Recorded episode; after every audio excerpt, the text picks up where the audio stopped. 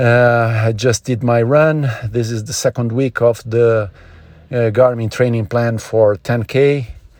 So this is, uh, yeah, kind of a hard one. Uh, it's interval training, also mixed with the Magic Mile to calibrate the pace. I think I will do this weekly. And after some drills, of, after doing the Magic Mile, pushing hard, maybe not super hard, but yes, hard.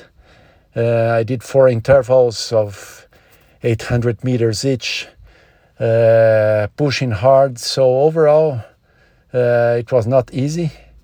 It's nice to do these different kind of trainings. I think they will really bring me more speed, which is needed because in order to do 10k in 45 minutes, it's not easy.